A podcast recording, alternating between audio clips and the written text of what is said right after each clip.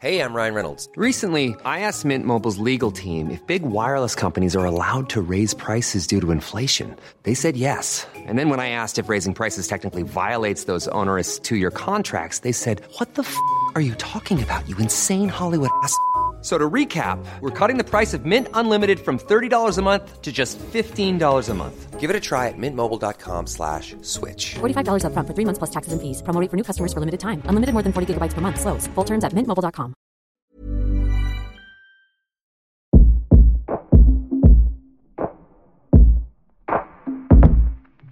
En Remotas, contamos las experiencias que han marcado nuestra manera de entendernos como mujeres. Historias de solidaridad, empatía y hermandad. Remotas es un podcast quincenal conducido por Sofía Garfias, Begoña Irazábal y Sofía Cerda Campero.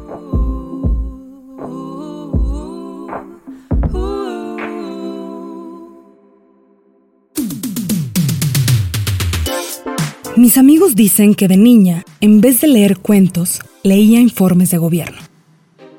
Siempre propia y bien compuesta.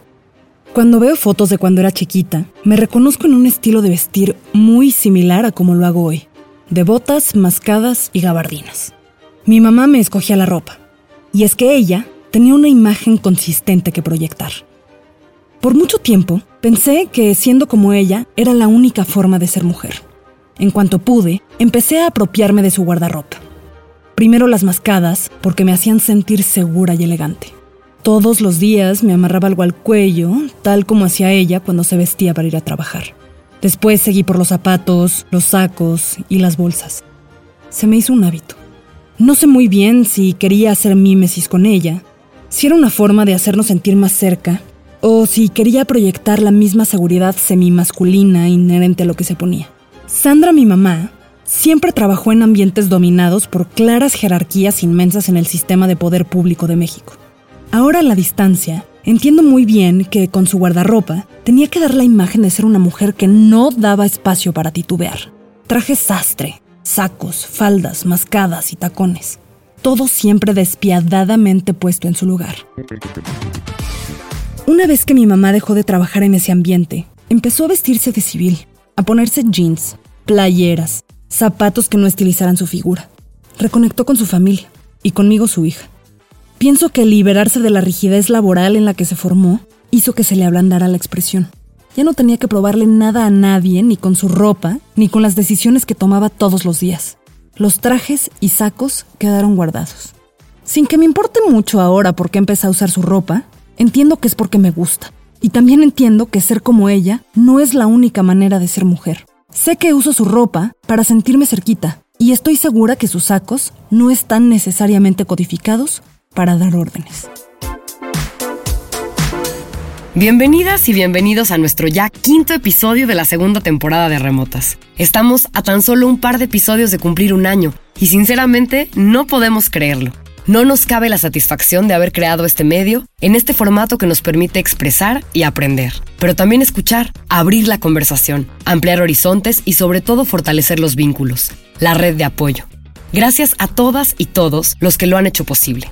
Yo soy Begoña Irazábal. En este capítulo dejamos que una de nuestras más queridas amigas, Jimena de Iturbide, tome el micrófono, nos hable de la industria de la moda y nos cuente sobre su proyecto Armario Comunal. Le cedemos el espacio a la ropa como el diario de nuestra vida, las prendas que habitamos y que se llenan de nosotros, con ojos textiles que miran, poseen emociones propias y que componen una parte de nuestra identidad, la otra forma de hablar. Yo conocí a Jimena en un concierto y en ese instante me llamó la atención para toda la vida. Me cautivaron sus ojos rasgados, el delineado negro y simétrico, sus chapas naturales, toda ella.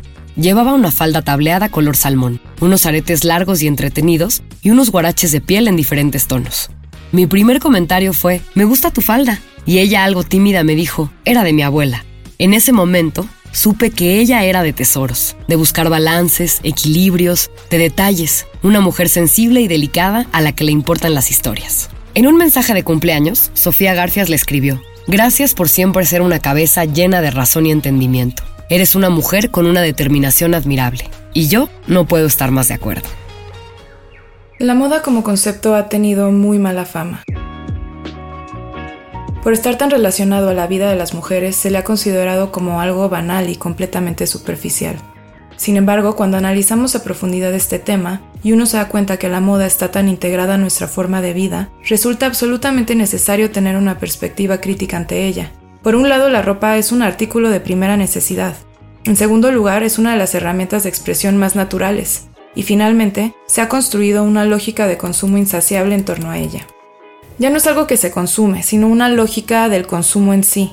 Está presente en la tecnología, en el cine, en el mundo de la música y la televisión.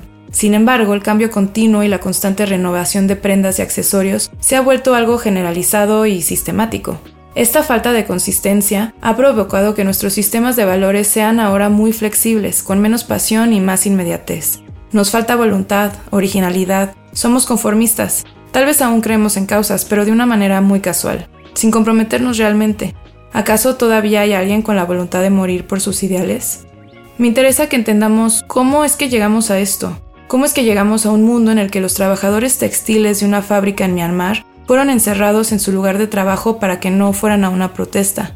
¿Cómo es que llegamos a un mundo en el que el fundador de Inditex vale 79.3 billones de dólares, mientras que el sueldo promedio de quienes trabajan en sus fábricas en la India es a veces menor a los 100 dólares mensuales?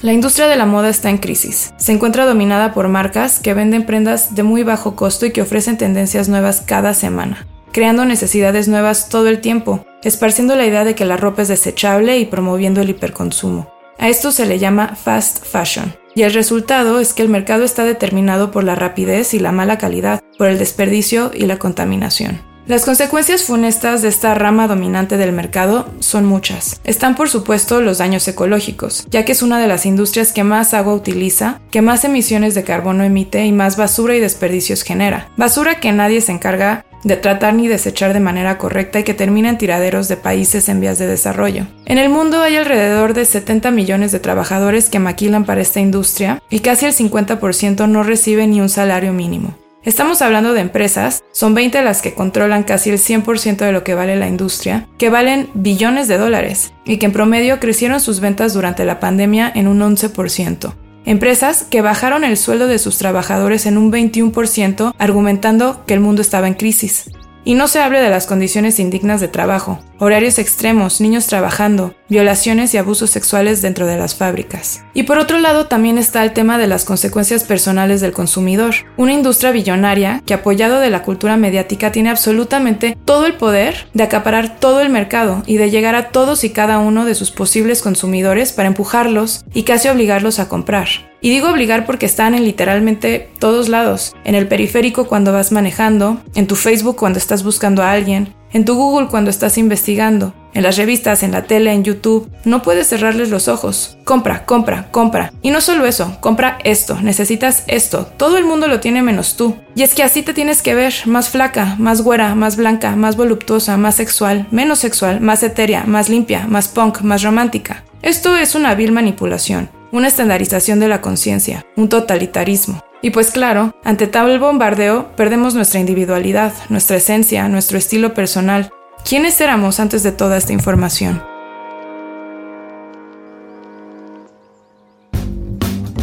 Como yo me he dedicado al tema del arte los últimos 11 años, se me ocurrió que uno de los mejores lugares para hablar de la forma de vestir de ciertos gremios, ojo, los que me son cercanos, es la ahora lejana Feria de Arte quizá puede ser más espectáculo por los looks de los presentes que por las propias obras de arte. No se crean. Una feria es un excelente espacio para analizar a buena parte de la sociedad. El galerista de saco y tenis de correr, o lo que yo llamo el curator outfit, que claramente describe a un curador en potencia. Un blusón asimétrico color negro, una camisa onda japonesa de un blanco aturdidor, con una joyería minimalista pero poderosa también está el cliente, el financiero o el abogado con el traje impecable, que parte de una buena herencia colonial, el auge de la sastrería británica, que utilizó el vapor, la presión, el acolchado y almidonado para moldear la tela de lana al cuerpo, la invención de la corbata moderna a finales del siglo XIX para un clima que a veces se acerca a los 30 grados, que muchas veces no me hace mucho sentido. Al ser el traje una especie de uniforme, los hombres utilizan mancuernillas, relojes, pañoletas o cinturones que avalen la impresión que quieren dar. Para las mujeres es la hora de sacar sus bolsas de marca y sus pantalones de piel y esos tenis gigantes, que no precisamente son para hacer deporte. Si no es que los tacones a la Sarah Jessica Parker en Sex and the City con un suéter a manera de capita. El que trabaja en las industrias creativas, arquitecto, diseñador, que tiene un look bien pensado, cercano al preppy look, acompañado de ser necesario de unos buenos lentes y una pluma fuente. Qué sensacional vestirse como nos dé la gana y ser exóticos si queremos. En términos laborales, hoy en día la vestimenta ya no aporta tanto como lo hacía antes. Ya no es una credencial cómo te vistes. A veces mientras más dinero hay, la gente se viste más bajo perfil. Como pienso que es el caso de los tequis, los de las industrias tecnológicas, que ponen el enfoque en otros elementos. Esto, por supuesto, es solo mi visión de las cosas, o de lo que es cercano a mí, sobre las maneras en las que buscamos contar una historia, ya sea real o aparente, la forma en la que nos pronunciamos ante la mirada de los otros, el sentido de pertenencia que reafirma lo que traemos puesto, la seguridad, la sensación de bienestar, la ropa como un aval. Me gusta pensar en los poderes que les otorgamos a las prendas que nos acompañan, que nos representan, ya sea por las circunstancias o por el gusto de que narren un día más de existencia.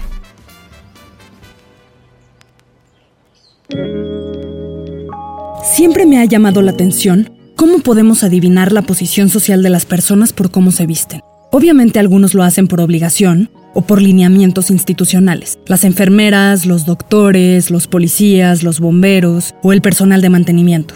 Pero otros lo hacen casi por antonomasia. Cuando he ido a la inauguración de alguna exposición, juego a descifrar quién es quién por cómo van vestidos. Los artistas y curadores siempre con la sobriedad del negro. Las estudiantes o los estudiantes que están empezando a conocer el medio de jeans y playera. Y los familiares de los artistas se distinguen por ser los únicos vestidos de colores.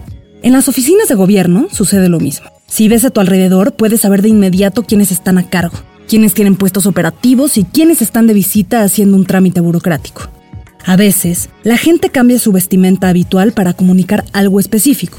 Por ejemplo, los presidentes y gobernadores visten de saco y corbata en sus apariciones públicas, excepto cuando salen al campo y buscan mimetizarse un poco con lo que ellos llaman el pueblo se quitan la corbata y se ponen chamarrita.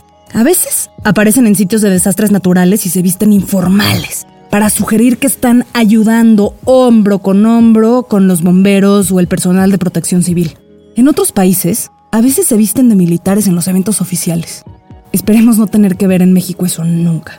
El caso es que la ropa dice mucho. Más allá de la profesión de quien la lleva, también habla de sus aspiraciones y de su posición con respecto al poder. Vestirse de manera deliberada y lograr que se vea natural es todo un arte. ¿Quiénes queremos ser? ¿Quiénes podemos ser? ¿Cómo podemos lograr que lo que nos ponemos realmente represente el mensaje que queremos dar? ¿Por qué la gente se viste como se viste? ¿Y cómo la ropa habla de nuestros orígenes y nuestra identidad?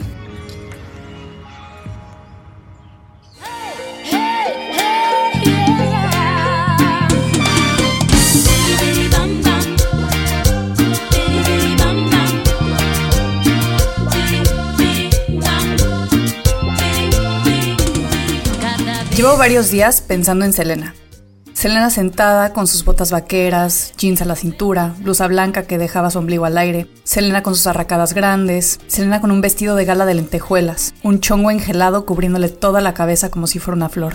Selena con su bustier negro, incrustado de pedrería que la hacía ver como un diamante. Selena con su icónico traje morado, pegadísimo al cuerpo delineando su silueta.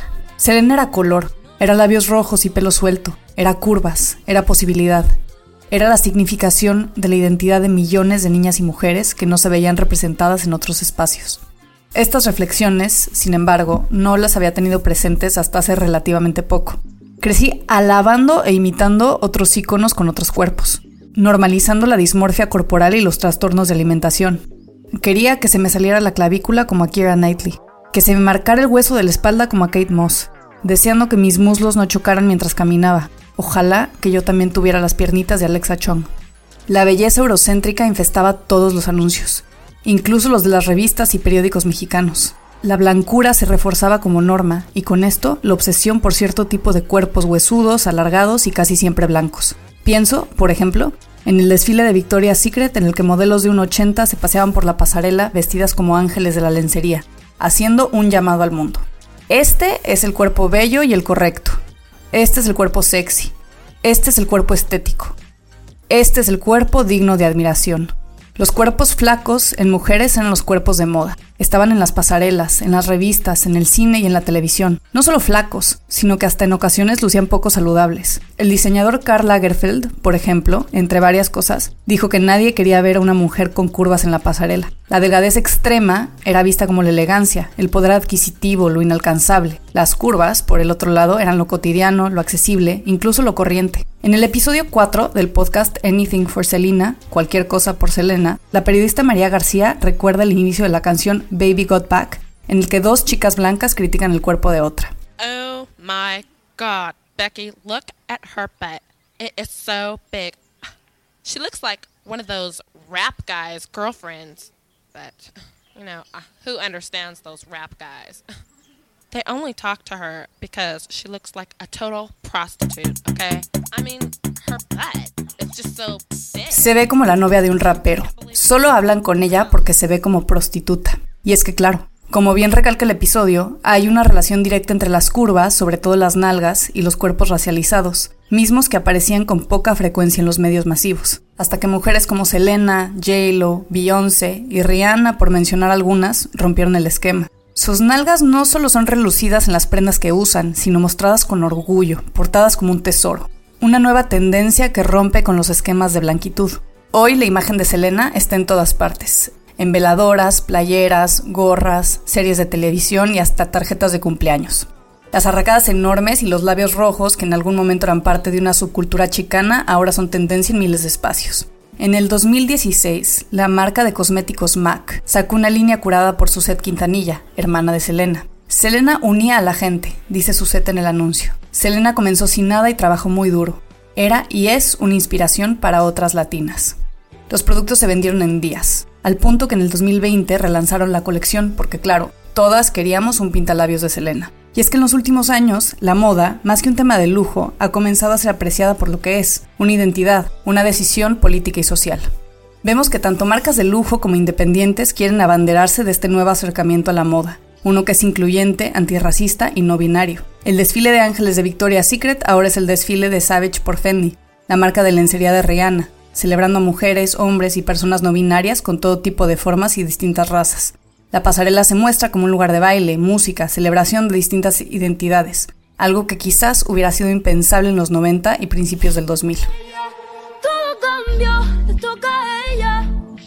Mari, una botella, cansa el maltrato, se puso bella. Ahora tú la quieres y no te quieres Y claro, esto no quiere decir que el mundo se ha vuelto un lugar mejor. Como bien dijo Jimena, la moda es una industria en crisis por varias razones. Claro que hay un marketing maquiavélico detrás de este despertar, pero por lo menos hay un movimiento que está buscando apreciar la moda desde la humanidad, y eso es gracias a las contraculturas. Pienso en lo que tuvieron que pasar Walter Mercado y Juan Gabriel, por ejemplo, ambos nacidos en tiempos y países donde la homofobia y el machismo son el pan de cada día. Y sin embargo, se atrevían a unir elementos de lo femenino con lo masculino para crear algo fuera de este mundo. Walter usaba capas de sedosa tela pesada y brillante diseñadas por Oscar de la Renta, como todo un superhéroe los dedos llenos de anillos, collares colgando de su cuello, el pelo secado con secadora como lo haría cualquier abuela latina. Juan Gabriel, trajes lilas y azules intervenidos con bordados mexicanos, chaquetas de lentejuelas, rebozos, sombreros de mariachis, y así la moda decía y enfatizaba lo que ellos, por distintas circunstancias, no podían apalabrar, abriendo el camino para que otros se sintieran cómodos y protegidos con sus identidades. Los ejemplos que di son una muy minúscula parte del peso que tiene la moda en la sociedad. Es un tema extenso, complejo y lleno de matices interesantes. Pero creo que es importante romper con la noción que une a la moda con la superficialidad, porque no es así. La ropa es lo más cercano que tenemos a la piel.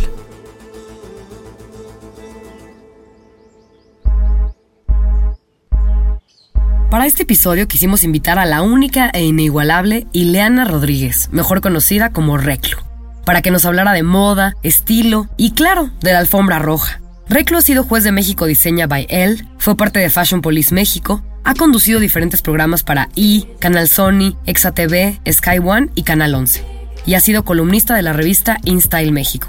Es conductora, traductora simultánea y comentarista de la temporada de premios Oscar, Grammys, Emmys, Globos de Oro para TNT Latinoamérica con cobertura en más de 20 países y actualmente de 6 a 10 de la mañana en 106.5 Mix Mix Mix. Le preguntamos que cómo se había acercado a la moda. Fue justo a través de las revistas que tenía mi hermana. Tengo una hermana que me lleva 14 años y entonces yo de niña pues consumía todo lo que ella consumía. Y creo que fue medio al mismo tiempo. Ella tenía un montón de revistas eh, de moda, tenía Vogue, tenía Elle, incluso yo creo que Seventeen y igual las más adolescentes todavía me tocaron. Y eh, al mismo tiempo compartíamos cuarto y entonces ella veía muchísimo MTV, entonces también me tocó visual de esa forma, o sea, como que para mí la música y la moda siempre han sido lo mismo o siempre han sido uno mismo, pues em, me tocó consumir música de una forma muy visual, eran los 80, y los 90 pues me aventé esas dos décadas viendo MTV cuando justo se veían videos musicales. Entonces recuerdo muy bien em, ver el video de Cannonball de The Breeders.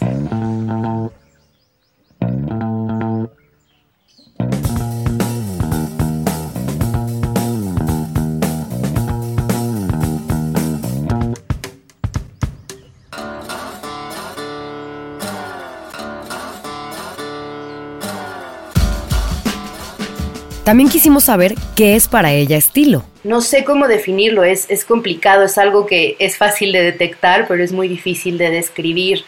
Supongo que es cuando encuentras una manera en la que te sientes cómoda y la explotas al máximo o igual y también experimentas con ella, ¿no?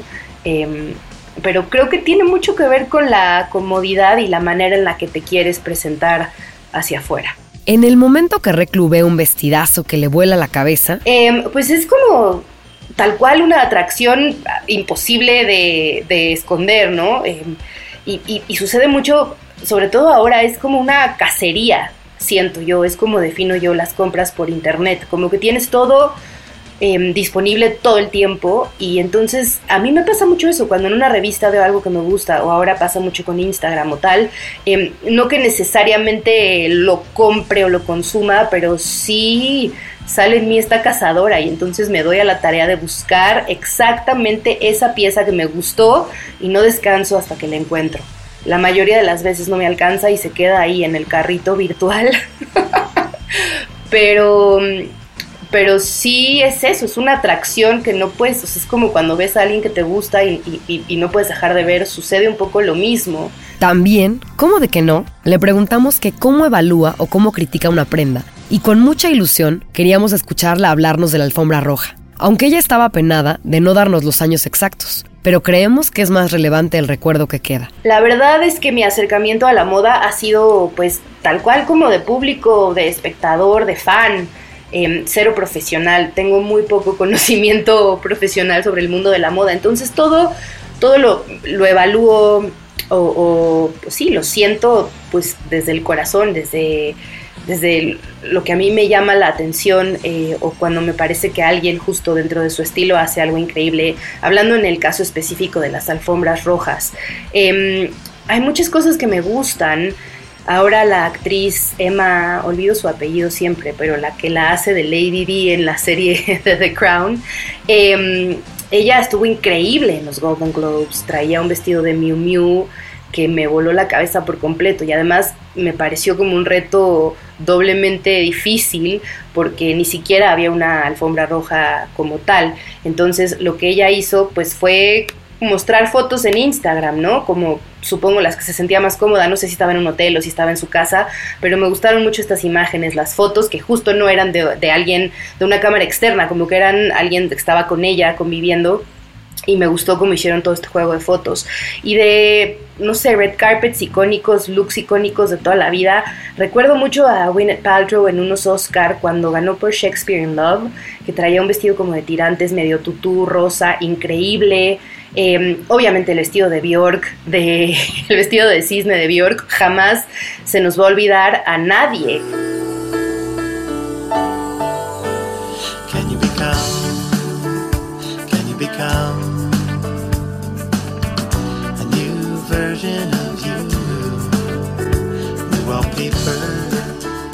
Em, me acuerdo también mucho de Felicity, em, que fue como cuando yo estaba en sexto de prepa, no sé si fueron unos Golden Globes también, supongo que estaba nominada con Felicity, y fue en un vestido strapless que justo todas mis amigas y yo tratamos de imitar para nuestra graduación de prepa, y fue un poco imposible. Una amiga sí medio lo logró, la verdad, porque además dijo, tenía que ser blanco nuestro vestido de graduación, entonces era difícil. El de ella era morado como con naranja. Por último, quisimos saber de quién es fan en términos de estilo o de forma de vestir. Uf, pues no sé, me he visto creo que muy influenciada justo por, por, los 90 y por esta época de MTV de la que platicaba al principio. Y también soy muy copiona, o sea, como que agarro a alguien, ¿no? Un, alguien a quien admiro, alguien que, quien me gusta su estilo y trato de replicarlo con lo que tengo en casa. Em, de la última que fui súper, súper fan fue de Alexa Chung y me duró fácil 10 años. Em, yo creo que todavía un poco le sigo medio copiando en sus diferentes etapas. Em, y últimamente, no sé, no sé, ya no, después de Alexa Chung, como que ya siento que ya superé este crush y, y no sé si he tenido a alguien más me gusta mucho cómo se viste Catherine Hahn en su personaje de I Love Dick. Entonces voy a decir que esa, ella es mi, que ese personaje es mi nuevo icono a quien intento copiar. Pero bueno, siempre cuando me hacían esta pregunta antes decía que era muy tomboyish, que sí lo soy, tenis, jeans. Em, como que siento que yo no aplico tanto la moda en mí, es, es, es más como verla hacia afuera, como imágenes mentales, pero no siento que yo, em, no en la vida diaria por lo menos, no la aplico tanto. Es más, mi, mi gusto por la moda es más como tal cual, admirándolo desde afuera. Es importante darnos cuenta de que el sistema capitalista gira gracias al dinero de los consumidores. Lo que las marcas quieren con todo su corazón no es necesariamente que sus compradores tengan mucho estilo, lo que quieren es dinero, entonces, ¿qué podemos hacer al respecto? ¿Qué vamos a hacer para movernos hacia una industria de la moda más sustentable? Lo primero es que no le vamos a comprar a las marcas que se han pasado de lanza con sus prácticas antiéticas y abusivas. Vamos a exorcizarnos del fast fashion. Esto significa que ni uno de nuestros pesos va a acabar en la bolsa de Zara, de Gap, de Nike, de Uniqlo, y en su lugar vamos a usar nuestro capital para apoyar a productores locales y a marcas nacionales que nos comprueben y que nosotros podamos constatar que producen sus piezas de manera ética, con sus trabajadores y con el medio ambiente. En segundo lugar vamos a comprar ropa de segunda mano. Ropa que ya existe en este mundo, porque la mejor manera de terminar con este sistema explotador es no darles razones para producir más, cuando fortalecemos el mercado de segunda mano, debilitamos el sistema de producción actual. Ahora, ¿cómo te das cuenta de que la revolución está ganando cancha? Cuando el orden dominante anterior se empieza a desmantelar. Aquí algunas estimaciones de cómo va la lucha. Se estima que el mercado de la moda de segunda mano va a crecer en 100% en 5 años. Para 2033, una tercera parte de los closets del mundo serán de segunda mano, para 2028, las tiendas departamentales habrán perdido el 50% de su mercado. Para 2028, el mercado de la moda de segunda mano va a ser más grande que el del fast fashion. Y yo los invito a que sean parte de esta revolución. Investiguen, lean, consuman conscientemente.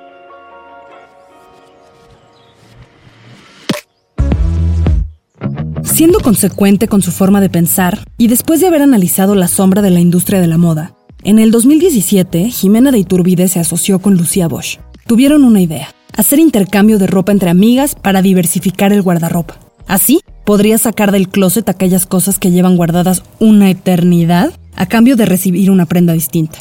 Sin embargo, cuando se dieron cuenta del grado de involucramiento, decidieron convertirlo en un proyecto que se llama Armario Comunal.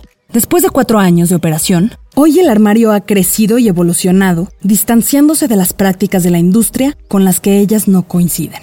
Armario Comunal es una tienda de ropa y accesorios de segunda mano y vintage. Somos la mejor opción para hacer compras conscientes ya que tenemos mucha variedad, a muy buenos precios y todo lo escogemos personalmente para asegurar a nuestros clientes que las prendas estén limpias, en muy buenas condiciones y sobre todo que lo que se van a llevar son joyas. No nos concentramos tanto en marcas, nos concentramos más en estilo. Para entender un poco más allá el proyecto, le hicimos a Jimena algunas preguntas que tienen que ver un poco más con la operación del día a día. Emprender suena fácil, pero echar a andar una maquinaria completa, empezando por la idea, la gestión, la organización, el diseño, la comunicación, la administración, ventas, entrega, logística y bueno, un largo etcétera, requiere mucha disposición, disciplina, ánimo y mucha visión.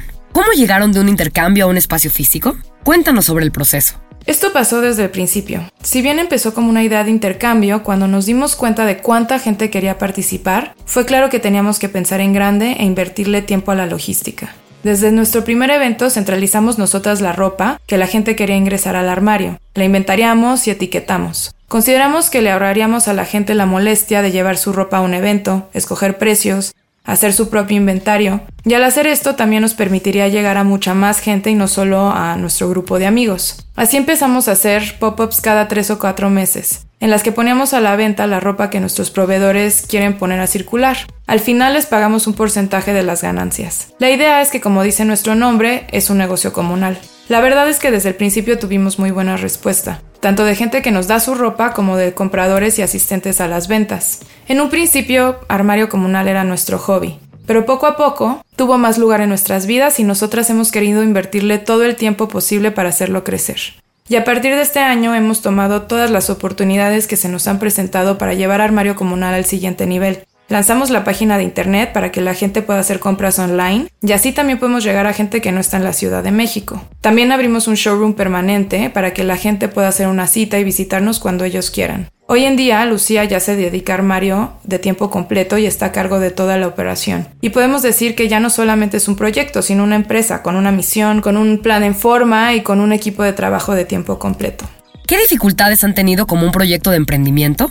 Pues como todo emprendimiento, la parte difícil viene cuando pasas de proyecto a empresa, porque si quieres seguir adelante y crecer tienes que comprometerte a regularizar a tu empresa. Esto significa constituirse, estar al día en la contabilidad, darte de alta en el SAT, hacer pago de impuestos, y pues esto requiere organización y ser muy ordenados con los ingresos, con los gastos, eh, tomar decisiones financieras, ajustar tus precios y demás. Al principio era un proyecto que giraba mucho más en torno a la creatividad, pero cuando quieres crecer tienes que complementar muy bien con administración y tienes que ser cuidadoso también en no perder los valores y la personalidad de tu marca.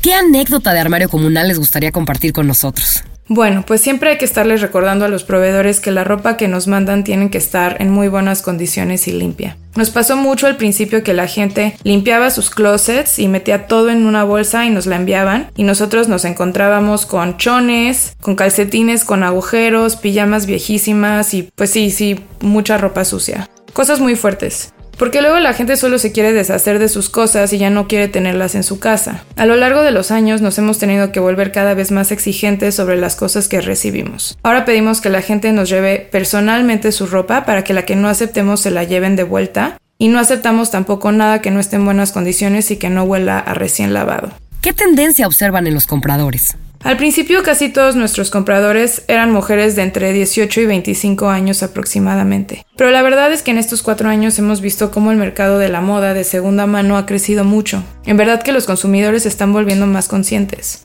Tenemos ya clientes de todas las edades, desde señores hasta niños, y también podemos ver cómo nos empezamos a tomar más en serio el tema del fast fashion y de las prácticas sustentables. Por ejemplo, a diferencia de hace cuatro años que empezamos, Podemos decir que hoy más de la mitad de nuestros compradores siempre traen sus bolsas a las ventas para evitar llevarse una bolsa desechable. ¿Moda queer? ¿Cómo se refleja la identidad en las compras de sus clientes? Realmente nosotros creemos que toda la ropa es para todos. Aunque la tienda sí está montada bajo la lógica binaria de hombres y mujeres, siempre alentamos a nuestros clientes a explorar ambas secciones. Ahora, para la página de internet, Yair, quien es parte de nuestro equipo, escogió muchos outfits que se componen tanto de ropa para hombre como para mujer. Y un poco la idea es que le perdamos el miedo de salirnos de las estructuras de solo buscar en una de las secciones. Nos falta mucho camino por recorrer y tenemos que ser más creativas en cómo introducimos más temas de identidad, pero sí podemos decir que en general la moda de segunda mano exige mucho más creatividad y flexibilidad a la hora de escoger. Al no tener todos los productos en todas las tallas disponibles, tu cerebro empieza a funcionar y a buscar opciones de maneras menos restringidas. Ves un poco más allá de lo que harías en una tienda normal. ¿qué significa el poder reusar la ropa para ti? ¿Cómo ves que el ciclo pueda seguir evolucionando? En este mundo tan marcado por las crisis climáticas, ecológicas y sociales, reusar la ropa ya no es nada más una decisión a la ligera, es una prioridad. Todos los días nos vestimos y eso significa que todos los días tenemos la oportunidad de tomar una decisión que importa. Todos los días podemos ser parte de una revolución. Y es que rehusar la ropa es en verdad una revolución. Es ir en contra de un monstruo que vale billones de dólares y salirte del camino marcado por los medios de comunicación masivos. Y también creo que la ropa es una de nuestras maneras más íntimas e inmediatas de transmitir y expresar quiénes somos. Así que debemos tomar esa oportunidad para recalcar nuestros valores y hablar sobre las cosas que nos importan.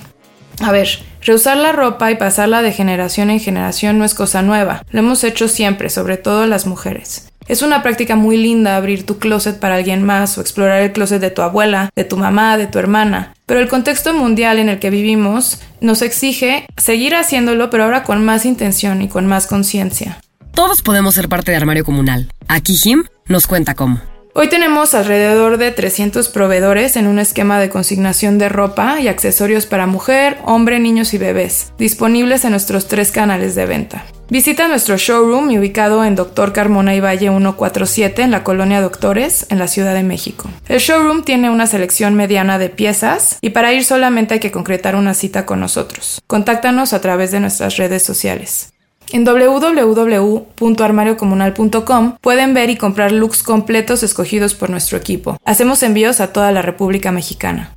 Nuestras pop-ups. Es nuestra joya de la corona y es un evento muy especial y único. Sucede cuatro veces al año. Tenemos muchísima ropa de segunda mano, hacemos colaboraciones con otros proyectos sustentables y tenemos invitados especiales, como es el caso de Long, que se dedican a la rehabilitación e intervención de prendas. Los invitamos a ser parte de nuestra comunidad y a darle a la ropa de segunda mano una oportunidad. Nos pueden encontrar en Instagram en arroba armario comunal y en www.armariocomunal.com.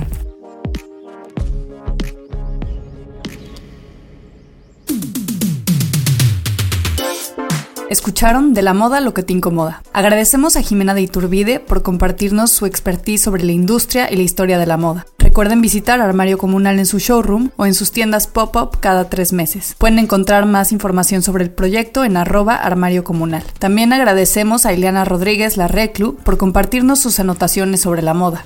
El guion es un trabajo en equipo realizado entre Sofía Cerda Campero, Sofía Garfias, Begoña Zaval y Jimena de Iturbide. La producción y el diseño de sonido es de Daniel Díaz, el Mou. En esta ocasión hacemos una mención especial a María Valeria Vera, a Samna, a John Lugo y a Georgina Rosarena por su generosa contribución para realizar este episodio. Remotas es un medio independiente y logramos producir contenido gracias a las aportaciones de quienes nos escuchan. Nuestra cuenta de PayPal es arroba remotaspodcast con R mayúscula y P mayúscula. Les recordamos que pueden entrar en contacto con nosotras a través de nuestro correo remotas.podcast.gmail.com o en redes en arroba remotas-podcast. En Remotas contamos las historias que han marcado la manera de entendernos como mujeres.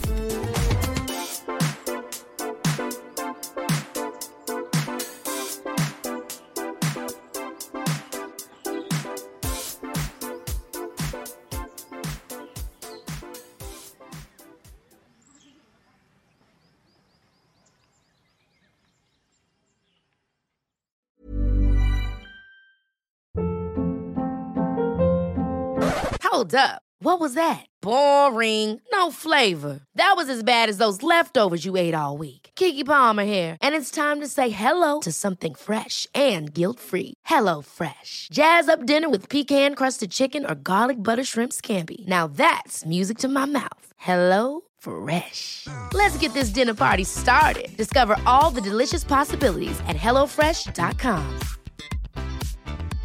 Hey, it's Paige DeSorbo from Giggly Squad. High quality fashion without the price tag. Say hello to Quince. I'm snagging high-end essentials like cozy cashmere sweaters, sleek leather jackets, fine jewelry, and so much more. With Quince being 50 to 80% less than similar brands. And they partner with factories that prioritize safe, ethical, and responsible manufacturing. I love that. Luxury quality within reach. Go to quince.com slash style to get free shipping and 365 day returns on your next order. Quince.com slash style.